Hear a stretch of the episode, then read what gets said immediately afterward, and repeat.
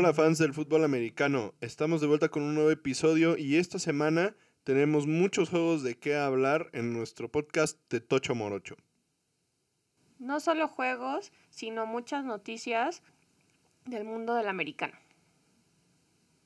Sí, empezamos con el partido de los Steelers y los Ravens que estaba programado para este jueves que pasó donde en Estados Unidos se celebraba el Día de Acción de Gracias y donde ya hemos estado acostumbrados a, tener tres partidos en, el día. De hecho, pues en el podcast anterior habíamos comentado al respecto y bueno, el, el juego más atractivo de ese día era justamente el partido entre los Ravens y los Steelers. Y bueno, la verdad es que ha sido muy desafortunada la situación en la que están involucrados los Ravens, eh, ya que pues han tenido una pues gran cantidad de, de, jugadores contagiados de coronavirus y este juego se ha visto retrasado ya en varias ocasiones. Sí, como dijiste, estaba programado para el jueves en la noche, no se jugó, el primer cambio se hizo para el domingo y el sábado por la noche les dijeron que no se iba a jugar se pasó para el martes para no interferir con el Monday Night. Y pues hoy salieron a decir otra vez que se hace el cambio para el miércoles eh, a las 2.40 de la tarde. Sí, y aparentemente todos estos cambios han sido provocados por nuevos casos que se han ido reportando y de hecho son casos de jugadores bastante importantes para el equipo. Los primeros que se habían reportado era Mark Ingram y J.K. Dobbins, que eran los, bueno, que más bien son los corredores titulares del equipo. Y después ha habido varios casos más que se han reportado, pero obviamente el más sonado, el de Lamar Jackson, que pues estaría fuera del partido aún cuando se jugara el día miércoles. Sí, por protocolo de la liga no puede jugar podría estar listo para el siguiente juego que sería contra los Vaqueros, es lo que ellos esperan, pero no para el de los Steelers, lo cual pues le quita también mucha emoción al juego, ¿no? Si ya está fuera Lamar Jackson, si ya están fuera los, los principales jugadores de la ofensa, pues yo creo que va a ser un juego que no va a brillar tanto como habíamos esperado al principio.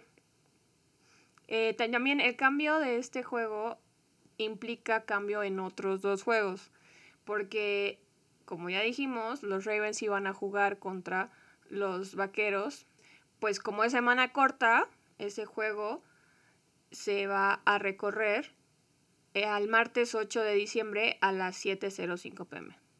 Sí, y también de hecho se va a reprogramar el juego de los Steelers contra Washington, que estaba programado para el domingo, y este juego se llevará a cabo el lunes, pues ya que también para los Steelers que francamente ya en dos ocasiones han tenido que reprogramar partidos, pues han sido muy disciplinados en el tema de, de coronavirus, no han tenido pues casos que hayan provocado retrasos en sus partidos y más bien han sido víctimas de de las circunstancias, tanto con los Titanes como con los Ravens ahora, que son los dos equipos que han visto pues más casos reportados y que han sido los que han tenido que reprogramar juegos que han sido pues azotados de forma más dura por este virus que pues nos, nos tiene a todos en, en situaciones complicadas. Y bueno, al final parece que la, decisión de cambiar el partido al, miércoles es más bien como para darle a los Ravens oportunidad de prepararse un poco más y que no entren tan, tan fríos al partido.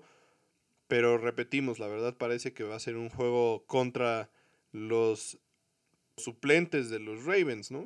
Y por otro lado, pues sí, estas últimas dos semanas la liga se ha visto más afectada que en todo el tiempo que llevamos jugando y esto está empujando a los directivos de la liga a pensar en tomar acciones más extremas para los playoffs sobre todo. Se podrían crear burbujas locales para los 14 equipos que estarían pasando a playoffs, como confinamiento en hoteles, de donde solo puedan salir para ir a las instalaciones de su equipo. Y pues se ve esto para ellos un poco más viable que una sola burbuja como la que hizo la NBA por el número de personas en el roster de cada equipo. Sería mucho más complicado tener a tantas personas eh, confinadas y además eso representaría también, un, por otro lado, un riesgo más alto porque al tener un número de personas más alto en un solo lugar, si alguien se contagia puede dispararse los contagios, ¿no? Entonces, eh, esto todavía se está analizando y de todas maneras, pues también la, el sindicato de jugadores tendrían que que aceptar las condiciones, veremos qué estragos sigue ocasionando el COVID en la liga y si va a tener que haber cambios en la dinámica de los playoffs. Y recordemos también que la, la, NFL había anunciado que este lunes y martes iban a suspender todas las actividades en todas las instalaciones de los equipos que no tuvieran juego lunes o martes de esta semana. De tal forma que en teoría pues tendría oportunidad de llevarse a cabo el partido entre los Seahawks y las Águilas de Filadelfia y también el partido entre los Steelers y los Ravens sin, sin verse afectados. Pero bueno, obviamente ya el, el partido de los Steelers se ha movido, pero en teoría las instalaciones de los equipos que no están jugando este entre lunes y martes estarán cerradas como precaución por el movimiento que se ha llevado a cabo durante los días de, Thanksgiving. Otra de las noticias extrañas y tal vez un poco malas y tristes que, que, les traemos esta semana es que los 49ers se acaban de quedar sin estadio para jugar el resto de la temporada. Aquí lo que pasó fue que el sábado el condado de Santa Clara en California puso nuevas restricciones relacionadas al COVID por el incremento de casos que, que han tenido dentro de las cuales se incluyó una provisión a los deportes de contacto y cuarentena obligatoria de 14 días para quien llegue a la zona de una distancia de 150 millas a la redonda o más. Todo lo anterior pues obliga a los 49ers a buscar una nueva sede para sus últimos tres juegos de local en la temporada. Sí, parece que una de las posibilidades podría ser que jugara en Arizona. Eh, esto está pues prácticamente confirmado. Sí, como dices, ya los siguientes dos juegos de local que tienen, las semanas 13 y 14, la van a jugar en el State Farm Stadium de los Cardenales, los cuales pues han, se, han visto pues bastante buena onda prestándoles el equipo. Otra ventaja que tienen es que también juegan contra los Cardenales en Arizona, entonces pues eso simplifica mucho más el calendario y la, la situación de tener que buscar dónde jugar.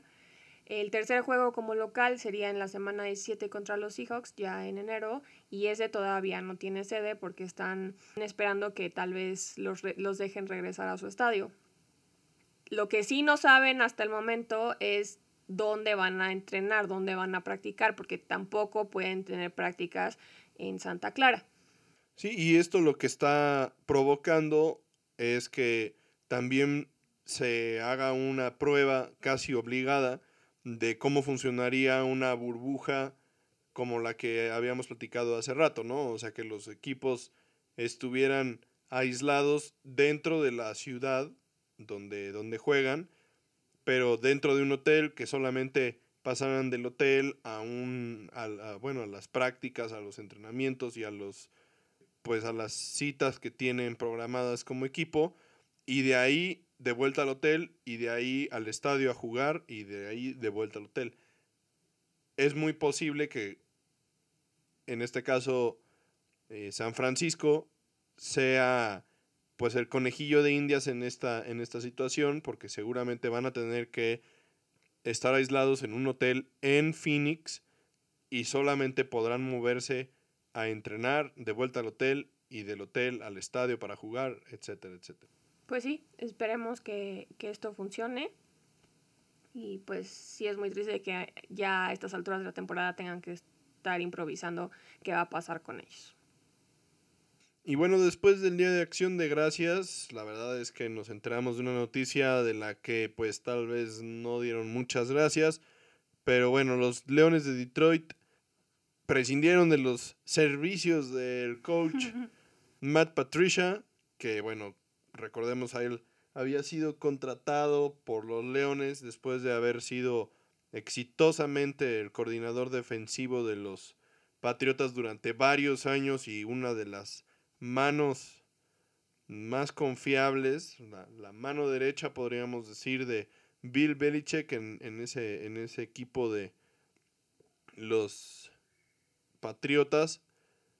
Llegó con muchas expectativas, como todos los coaches que son, pues digamos, de la escuela de, los Patriotas. exactamente, de la escuela de, de Bill Belichick. Y la verdad, uno más que se suma a la lista de coaches que no dan el ancho una vez que, que obtienen su oportunidad. Recordemos a, a Josh McDaniels, que realmente fue un desastre en Denver. También, pues, Bill O'Brien en, en, Houston, que tampoco dio un, un buen resultado. Recordemos también, creo que de los que más éxito han tenido, pues a, a Romeo Crennel, que fue head coach de Kansas City durante muchos años, y tampoco tuvo mucho de qué presumir, ¿no? Definitivamente no los resultados que, que ha tenido Belichick. Y también, pues recordemos a, al coach de los, de los Jets también, que estuvo un tiempo y que tampoco fue una gran contratación. Entonces, pues sí, este, Patricia se, se une a la lista y la verdad es que pues los Leones pues nunca han podido cambiar su suerte, ¿no? Como ya dijimos, pues no, no, no llegó a ser mucho de lo que esperaban que hicieran en los Leones. Tiene un récord de 13 ganados, 29 perdidos y un empate como head coach. El general manager Bob Quinn corrió a Jim Caldwell, el coach anterior, quien tuvo dos apariciones en playoffs y tres de sus cuatro temporadas con récord ganador para contratar a su muy amigo Patricia. Y pues desde que está Patricia ahí, han tenido de las 10 peores en el ranking de scoring, pase y defensas totales en las tres temporadas que le ha estado ahí. La verdad es que es muy curioso el caso de los Leones. Digo, evidentemente son uno de los equipos como los Browns que pues tuvieron muy buenos años cuando la NFL todavía no se juntaba con la AFL y antes del Super Bowl tuvieron campeonatos y demás. Pero francamente, pues ha sido una de las franquicias más perdedoras de la historia de la NFL. Y pues no pueden sacarse la espinita del pie y empieza a, a ponerse en tela de juicio el desempeño y la viabilidad de que Matthew Stafford siga siendo el coreback del equipo me parece que han pasado ya varios y varios y varios coaches eh, por, por los Leones, coaches que hasta cierto punto habían dado o no buenos resultados. Recuerdo a Jim Schwartz, que ahora es el coordinador defensivo de las Águilas de Filadelfia y que es realmente pues un, un tipo bastante brillante, que fue head coach de los, de los Leones durante muchos años y, tampoco dio buenos resultados. Y durante todos estos periodos, desde Caldwell y Schwartz y ahora Patricia, la, el común denominador ha sido Stafford, ¿no? Y, siempre se ha pensado que Stafford es un gran coreback, que es una persona que puede dar resultados. Y al final de cuentas, pues tampoco lo ha, lo ha hecho él, ¿no? Entonces puede ser que, que también ya sea tiempo de darle las gracias a él.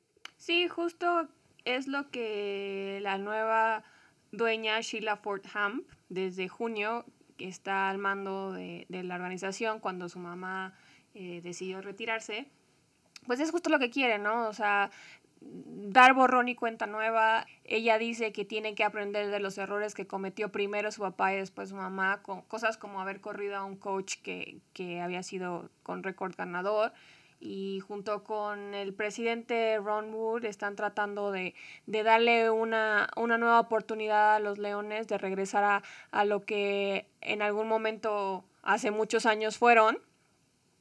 Por eso cuando les preguntan que si tienen algo en mente, alguien en mente, si ya saben a quién contratar en lugar de Patricia y de Bob Quinn, que también, al que también corrieron, ellos no se quieren comprometer a nada porque quieren verdaderamente hacer un estudio de qué sería lo mejor para el equipo. Y regresamos a lo mismo que tú estabas diciendo, ¿no? Este, que tampoco pueden decir que Matt Stafford va a ser el futuro de su organización porque quieren dejarle esa decisión al nuevo coach que lleguen, que me parece una muy buena... Sí, definitivamente es la decisión correcta, ¿no? O sea, si, si tú vas a limpiar la casa, vamos a decirlo de esta forma, lo correcto es contratar primero al gerente general, que el gerente escoja al coach, y después, evidentemente, que el coach tome las decisiones respecto a, al personal, ¿no? Al final sería una decisión en conjunto de si va o no a continuar Stafford, pero pues claro que el que debería de evaluar pues es el que tiene a su cargo al jugador y entonces me parece que es lo, que es lo correcto. Y evaluar, pues justamente, ¿no? Que es lo que ella también dice de, de que, que, pasó con su mamá, que el general manager pues hizo las evaluaciones todo a favor de Patricia para que él fuera el que saliera mejor, en lugar de hacer pues como un juicio justo, vamos a decir, y que eso es lo que quieren evitar, ¿no? Veremos qué les trae el futuro, ojalá puedan lograr esto que ellos tienen en mente, que están planeando para la organización y que ya sea de la mano de Stafford o de alguien con un talento pues más joven y con más futuro, podemos decir, logren una mejoría. Y bueno, para no cambiar completamente de tema, también los jaguares de Jacksonville corrieron a su gerente general, Dave Caldwell. Dave Caldwell. Aquí nos estamos haciendo bolas con los Caldwells, pero bueno, toda la familia Caldwell está involucrada en este, en esta, en este podcast.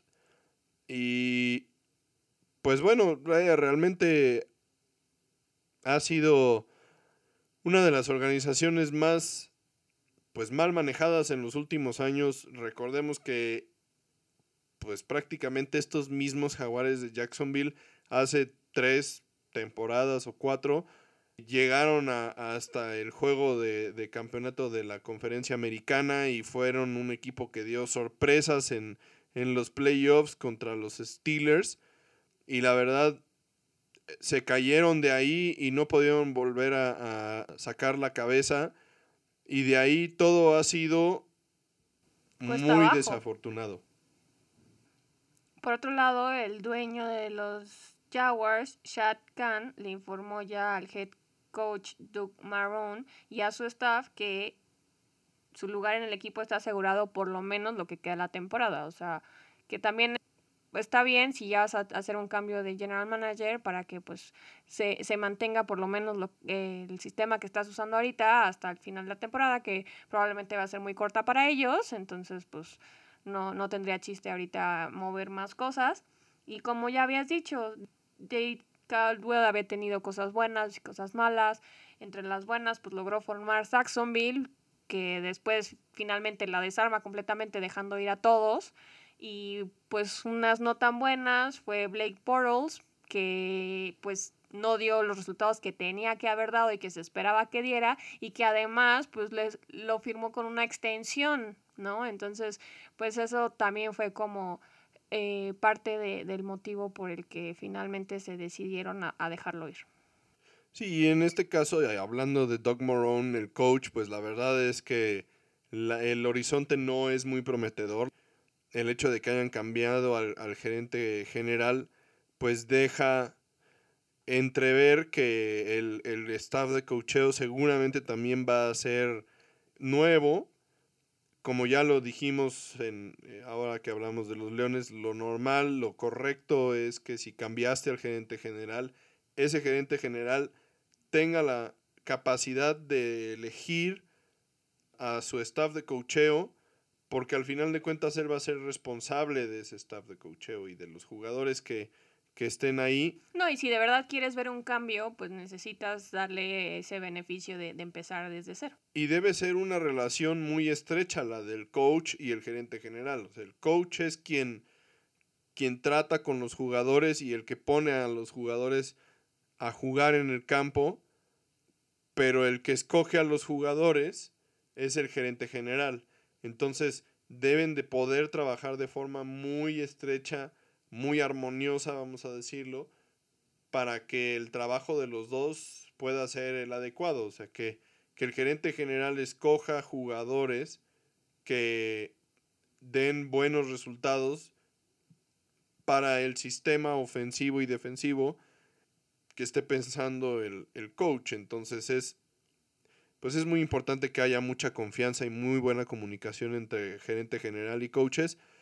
Y por eso creo yo que, que Doug Morone y su staff de cocheo pues tienen los días contados en, en Jacksonville y seguramente también Gardner Minshew que fue pues una de las historias de la temporada pasada y que este año no se ha visto nada bien, seguramente también será una baja más de, de todo este movimiento.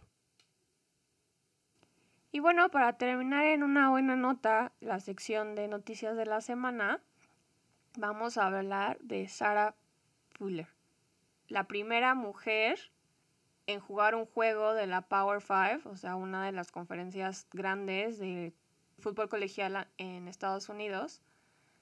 Y pues es una muy buena noticia porque pues el mundo del americano ha aprovechado el clima que se vive actualmente para generar cambios y este fue uno de ellos. Aunque haya sido por necesidad, es un buen primer paso. Y la verdad es que es una noticia bastante refrescante. Pues digo, la NFL siempre ha buscado involucrar a, las mujeres dentro del, del, deporte y pues se ha visto durante los años pues que tenemos árbitros ya mujeres dentro de algunas de las crews. También la verdad nos parece tan normal, pero la NFL fueron de los pioneros en tener reporteras en los vestidores o en el campo. Y ahora, pues como, como te digo, es, tan, tan normal ver, ver mujeres que estén como parte de los equipos de, de transmisión. Y la verdad que ha sido pues un parteaguas para, para las mujeres dentro del deporte. Y pues también hemos también visto ya mujeres que están involucradas en staffs de cocheo. De hecho, los Browns tuvieron a, una coach encargada de, las alas cerradas porque el, coach de posición pues no pudo estar en el partido, entonces la, siguiente, digamos, en el orden era, era una asistente mujer y ella fue la que se hizo cargo de las alas cerradas de los Browns esta semana.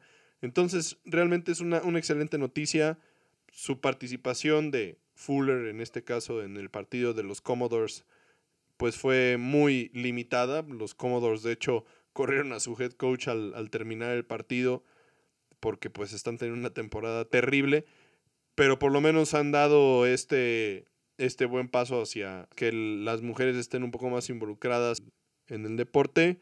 Fuller es la portero titular del equipo de fútbol soccer de los, de los Commodores femenil, un equipo que ha sido campeón de la, de la NCAA en, en algunas ocasiones. Y pues al tener la baja de su pateador titular, el coach abrió la convocatoria y eh, esta, esta muchachita se pues propuso para la posición, le dieron la oportunidad y, y pues bueno, tuvo una participación bastante somera en el partido. Sí, tal vez como tal, solo tuvo una patada que llegó a la yarda 35 de Missouri. Muchos le critican su desempeño, que no veo por qué habrían de si solo le dieron oportunidad de patear una sola vez y cuando también hay un video de ella calentando que lo estaba haciendo muy muy bien.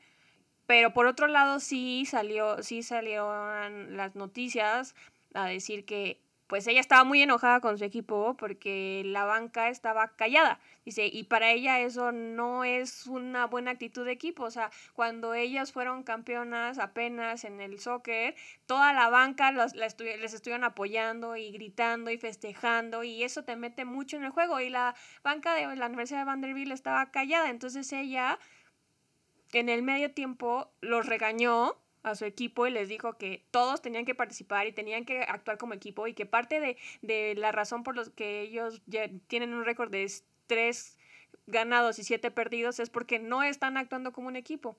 Y pues ella no quería interferir o que sintiera a su equipo que ella llegaba así nada más a aquí mis charrones truenan, pero pues parece que lo recibieron muy bien pues tanto los jugadores como los coaches, los coaches se le acercaron después a decir que ellos habían ya tenido la intención de, abordar ese tema, de, que estén más metidos en el juego y no lo habían podido hacer por unas o por otras razones y que fue muy refrescante para todos que ella se animara a hacerlo.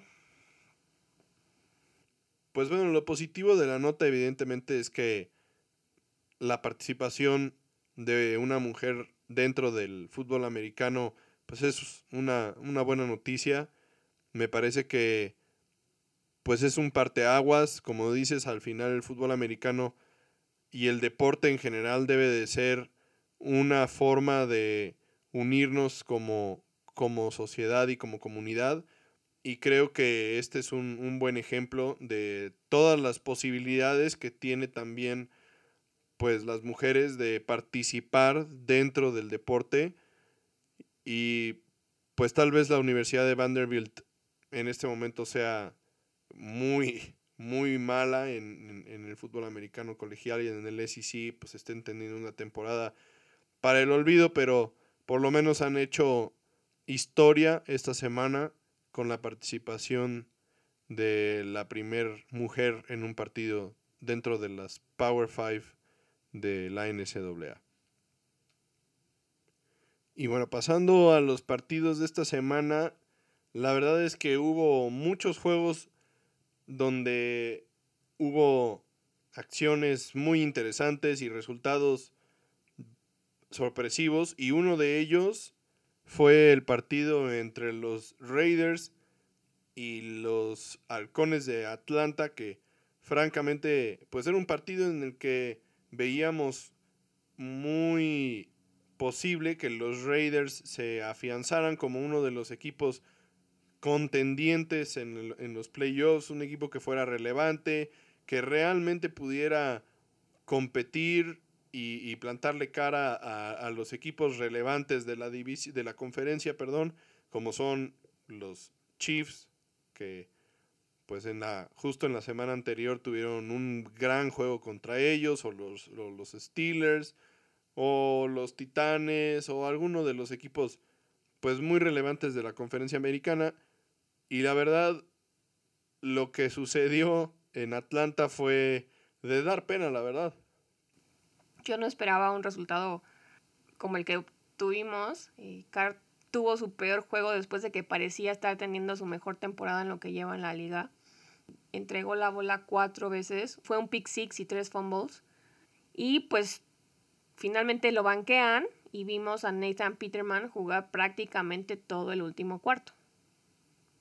Sí, el partido terminó 43-6 a favor de los, de los halcones. La verdad es que Atlanta es un equipo que ha tenido juegos más o menos cerrados, pero francamente pues un equipo que no tiene mucho que presumir en esta temporada pues corrieron al coach Dan Quinn porque no había dado buenos resultados y la verdad el equipo había mejorado un poco desde que cambiaron al, al coach y pues parece que el coach interino ha tenido mejores resultados. Raheem Morris, que ya lo habíamos mencionado anteriormente, un coach que había sido este head coach de, de, Tampa, pero pues tampoco se habían visto tan bien como para darle un repasón de este estilo a los Raiders. Sí, es la derrota con más puntos en la era de John Gruden. Y es prácticamente una copia de lo que les pasó en la semana 12 de la temporada pasada. O sea, súper coincidencia, la misma semana. Cuando con el mismo récord de 6-4 viajaron a jugar contra los Jets, que ya sabemos que estaba muy mal, y se fueron con una derrota de 34-3 en esa ocasión. Sí, la verdad es que parece que, como dice, se repite la historia. Obviamente, pues no nos gustaría que, que la temporada de los, de los Raiders terminara de esta forma. Se ven como un equipo un poco más completo, se ven un equipo competitivo, pero la verdad es que la falta de consistencia y de disciplina durante la temporada puede llevarlos a justamente repetir lo que ya comentas de la temporada pasada, que llegaron a este juego siendo considerados un equipo que podía ser contendiente y que al final se cayeron en las últimas semanas de la temporada y se quedaron fuera de los playoffs. Hoy por hoy estarían fuera de los playoffs.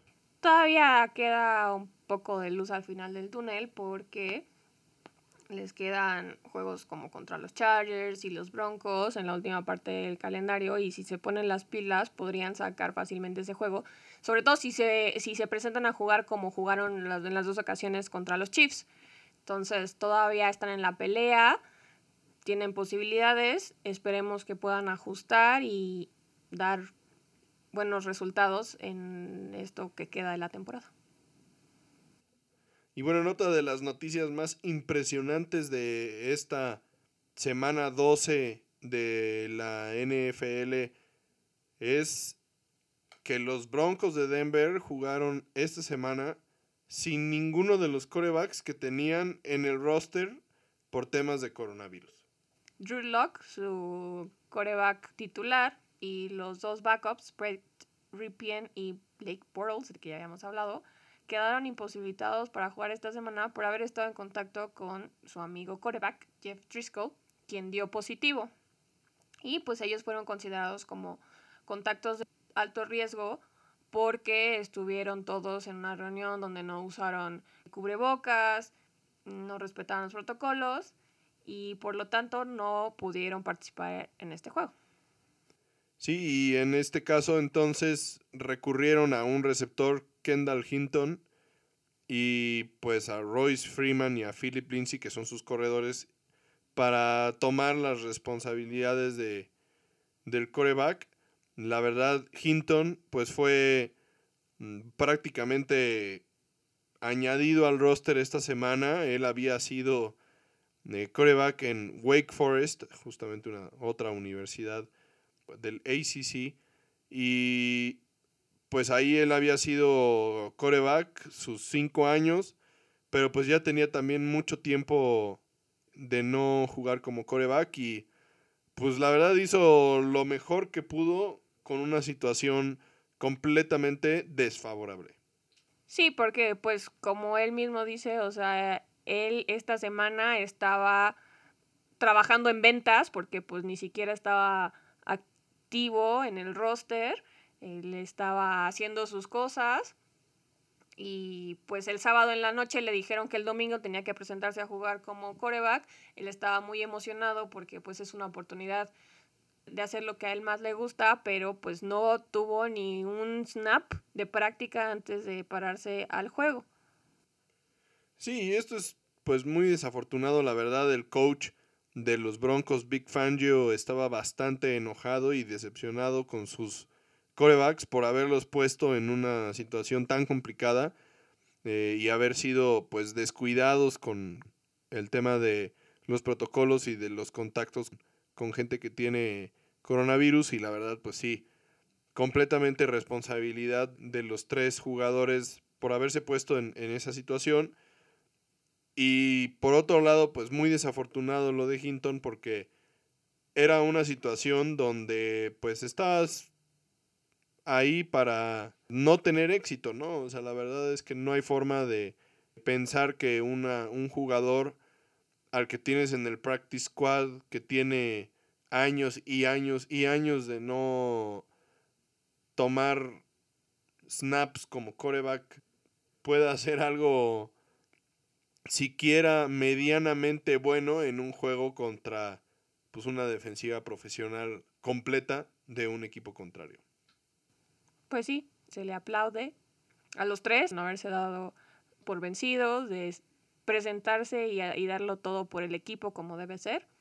Desafortunado que no hayan podido tener un mejor resultado que pues no era de esperarse, pero se lo merecían por todo el esfuerzo que hicieron. Esperemos que, que esto no, no vuelva a pasar en la liga, porque pues sí es como muy desafortunado no tener a tus tres corebacks.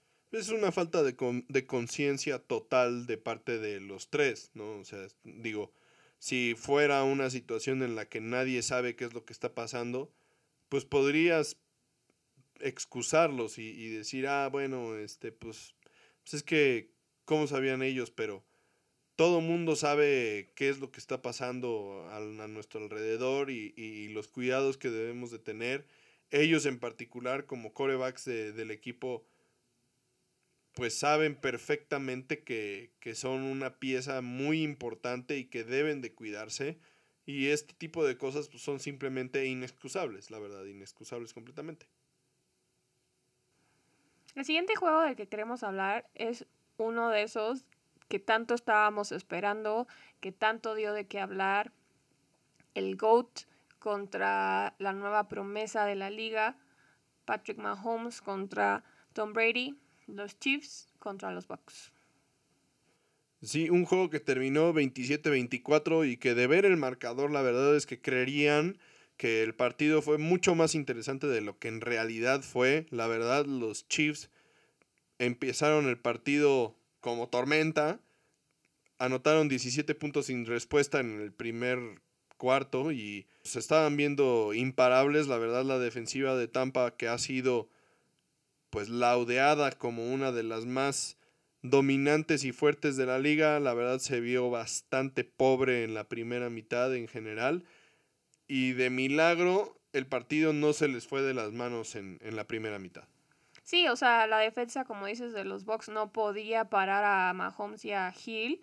Y cuando se van en el primer cuarto 17-0 arriba, pensamos que les iban a pasar por arriba y que los iban a borrar completamente del juego y finalmente no fue así.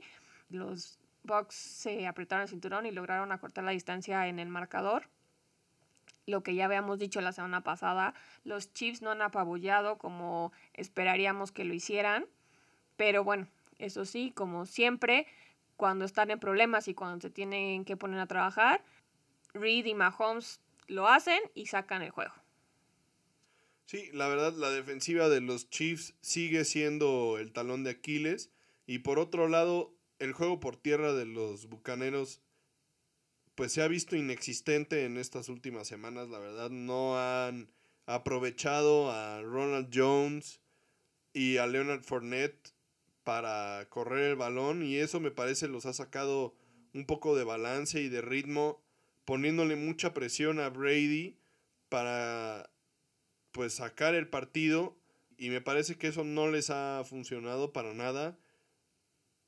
En la segunda mitad, la verdad, los Bucaneros a la defensiva empezaron a, tener un mejor juego y Brady empezó a encontrar algunos de sus receptores de forma un poco más constante y pues a través de Mike Evans logró anotar un par de touchdowns que los metieron en el marcador.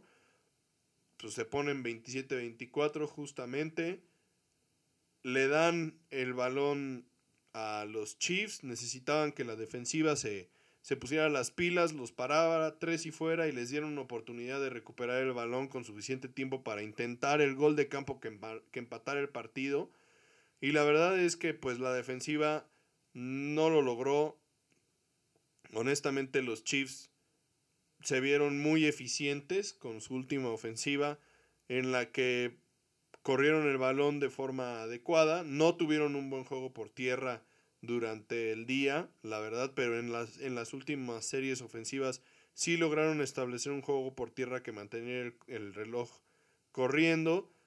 Y después, pues algunos pases bien, bien ejecutados por parte de, de Mahomes con decisiones muy inteligentes para hacer primeros y dieces y mantenerse dentro del campo para que el reloj siguiera corriendo. Y bueno, pues al final de cuentas así termina el partido. La defensiva de Tampa Bay se mantiene en el campo, no logra sacar a los Chiefs y darle una oportunidad a Brady de siquiera intentar empatar el partido. Y bueno, como ya habíamos visto en las cinco derrotas anteriores de Tampa Bay, un inicio lento pues no les alcanza para sacar el juego contra equipos fuertes. O sea, pueden hacerlo contra equipos tal vez que no les representen un obstáculo significativo, pero pues esta vez no les alcanzó como las veces anteriores. La siguiente semana están de bye y regresan para enfrentarse a equipos con récords perdedores, Minnesota, Atlanta dos veces y Detroit. Y pues veremos si los resultados esta vez sí les alcanza a Tom Brady y compañía para llevar al equipo a playoffs.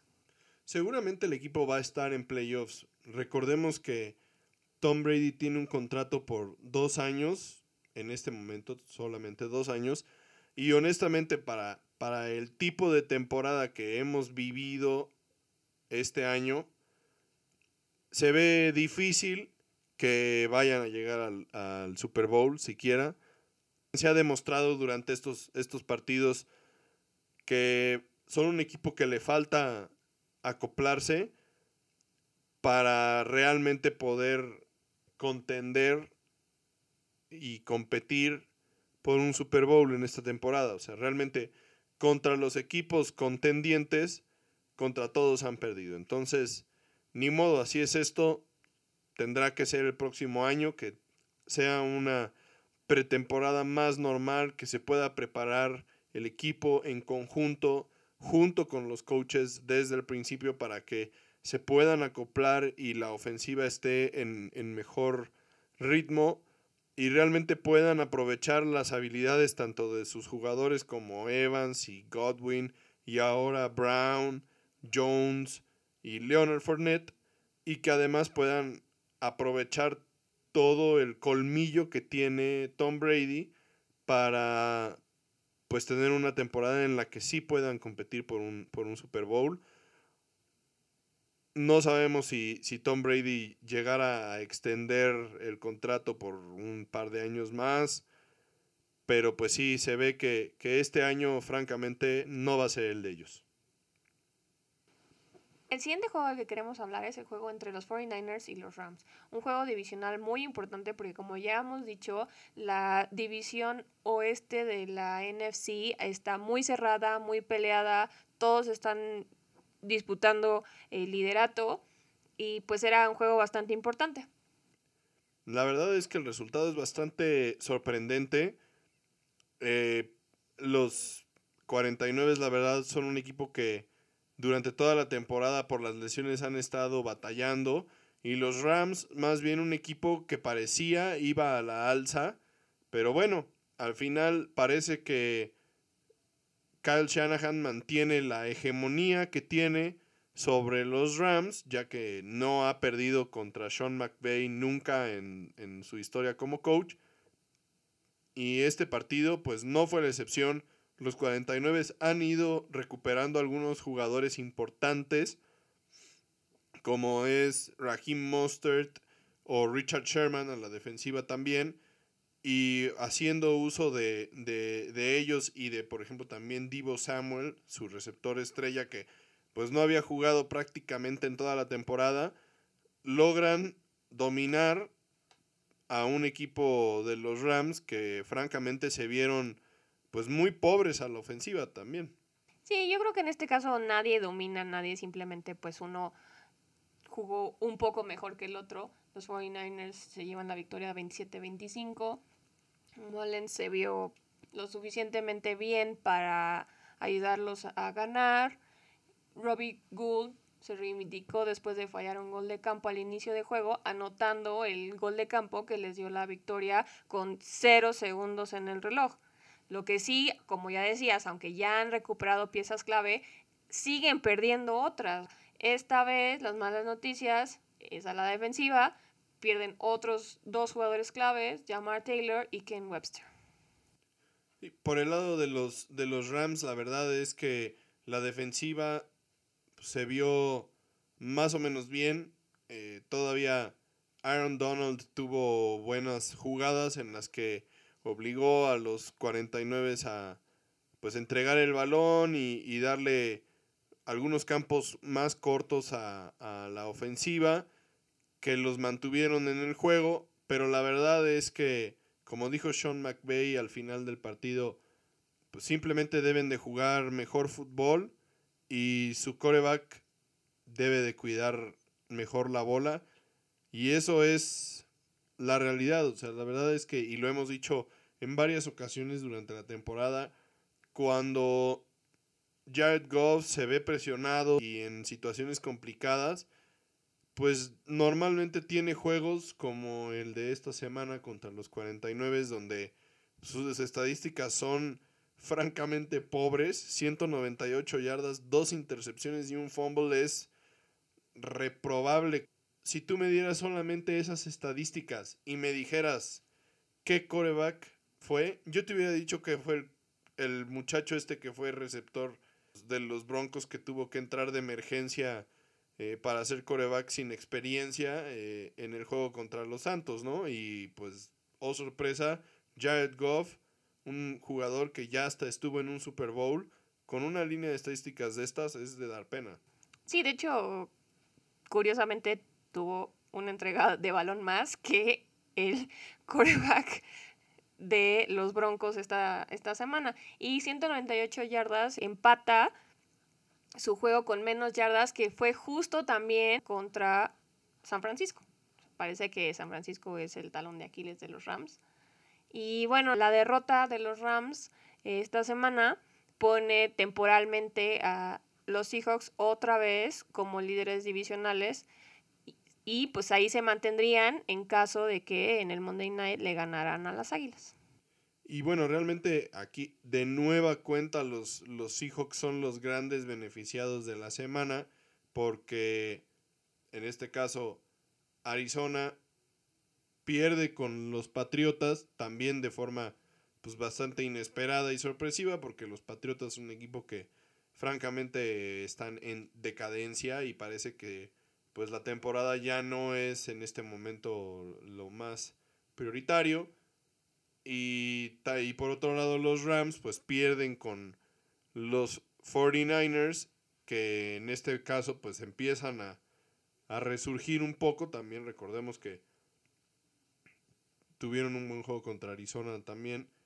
Pero bueno, en caso de ganar, los Seahawks pondrían un poco de, de camino entre su récord y el de los demás y podrían abrir un poquito la brecha y darse aire pues en la carrera por el por el título divisional de, del oeste de la nacional que realmente como dijiste al, principio pues está muy peleado.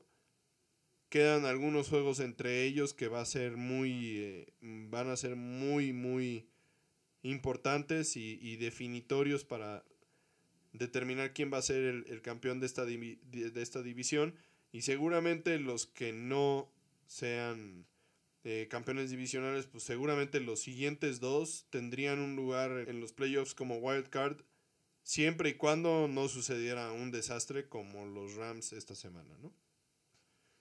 El último partido del que vamos a hablar esta semana es el de los Titanes contra los Colts un rematch del partido de hace dos semanas en jueves en la noche donde los Colts se vieron dominantes y ganaron el partido afianzando su candidatura para ganar la división sur de la americana, pero los Titanes no olvidaron el descalabro como locales y esta vez como visitantes en Indianápolis pues hicieron lo propio y le recetaron a los Colts la verdad, pues una cucharada del jarabito de la verdad, porque francamente se vieron muy bien los Titanes de Tennessee, se enfocaron en lo que son buenos, recargando sus esfuerzos en Derrick Henry, básicamente, que tuvo un excelente día corriendo el balón, la verdad.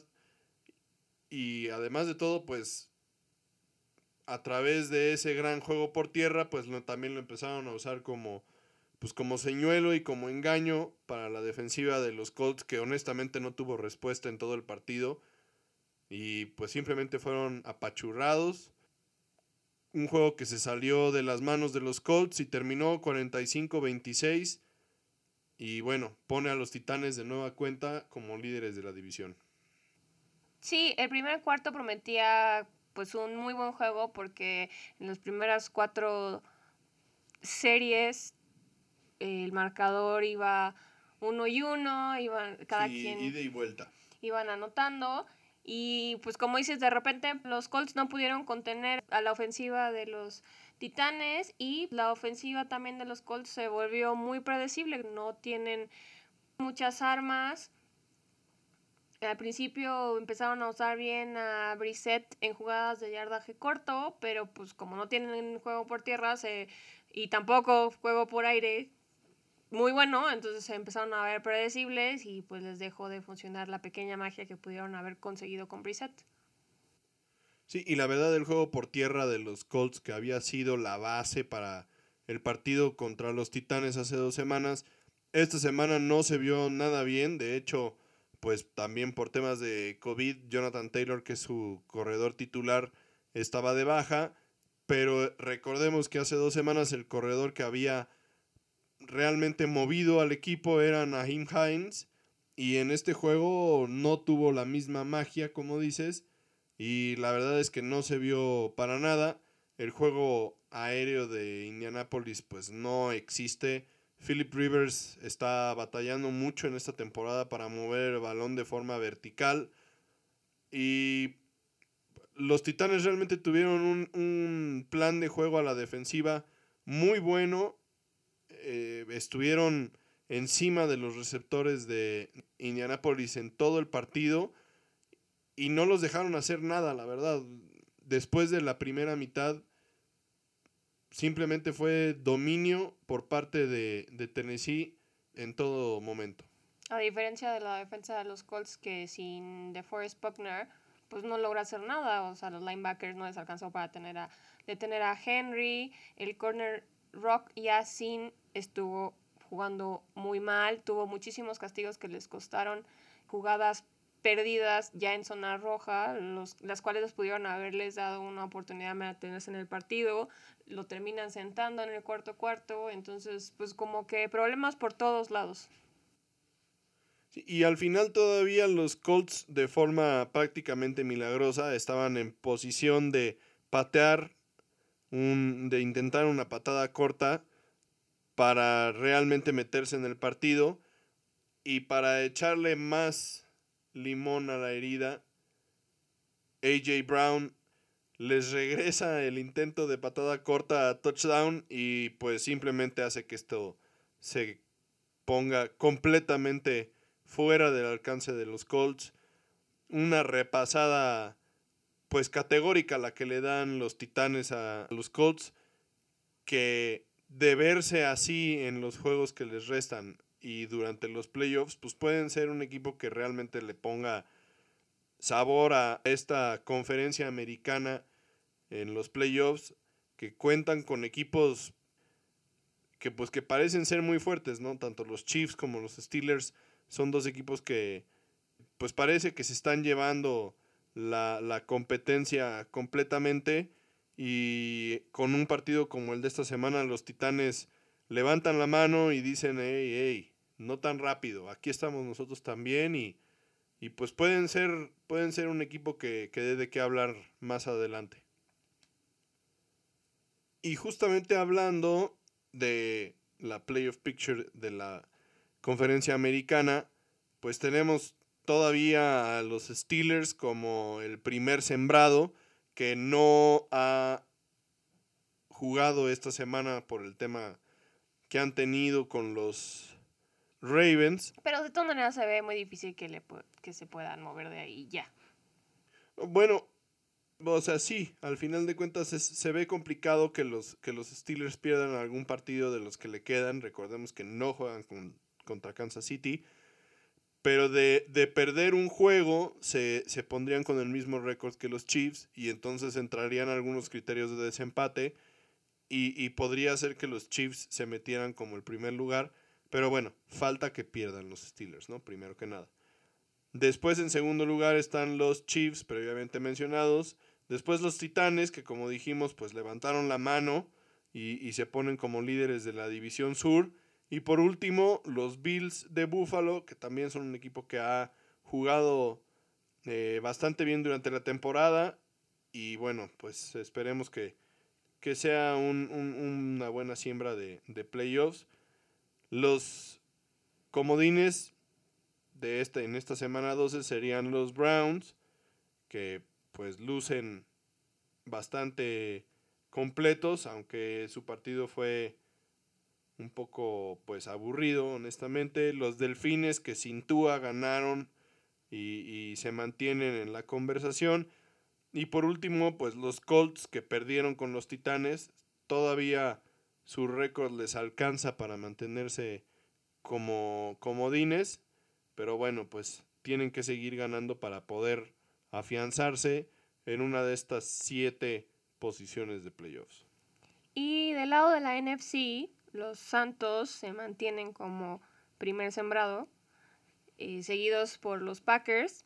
Hasta este momento los Seahawks estarían en tercer lugar y se mantendrían ahí en dado caso de que ganaran. Si no, los Rams retomarían otra vez ese lugar.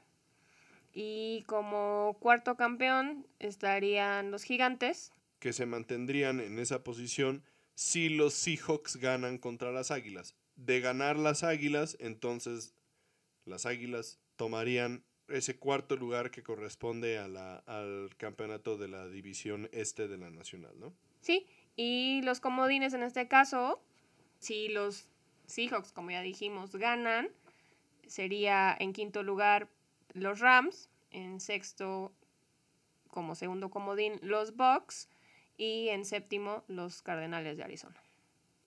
Pues sí, esperemos recordemos que esta, eh, estos standings de la semana 12 pues tienen dos juegos pendientes, ¿no? El del lunes en la noche, Seahawks contra Eagles, y el que hasta este momento está confirmado para jugarse el miércoles en la noche, que sería Steelers contra Ravens, y esto pues podría cambiar algunos de estos, de estos standings, pero bueno, esto es lo que, lo que tenemos en, en el momento hasta ahorita.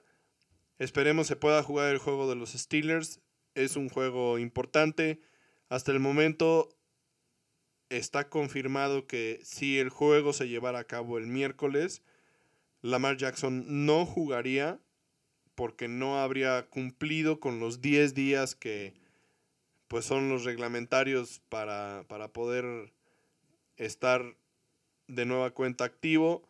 Entonces, bueno, esperemos que esperemos primeramente que todo el mundo esté, esté sano, que pueda recuperarse completamente, que no haya ningún tipo de eh, repercusiones para la salud de ninguno de ellos. Al final de cuentas, esto es lo que es lo primero y lo primordial. Y en segundo lugar, pues que se pueda llevar a cabo el partido, que sea un buen juego, un juego entretenido y bueno, esperemos también por otro lado les haya gustado el episodio de esta semana. Gracias por escucharnos. Recuerden que nos pueden encontrar en Facebook como de Tocho Morocho. También nos pueden contactar por nuestro correo electrónico de tochomorochopod.gmail.com. Déjenos, como siempre, sus comentarios, saludos, peticiones, cualquier cosa que se les ocurra es bienvenida. También, por favor, compartan con todos sus conocidos para que siga creciendo nuestra fanbase. Saludos a todos los que nos escuchan dentro y fuera del país y nos vemos aquí la próxima semana. Bye.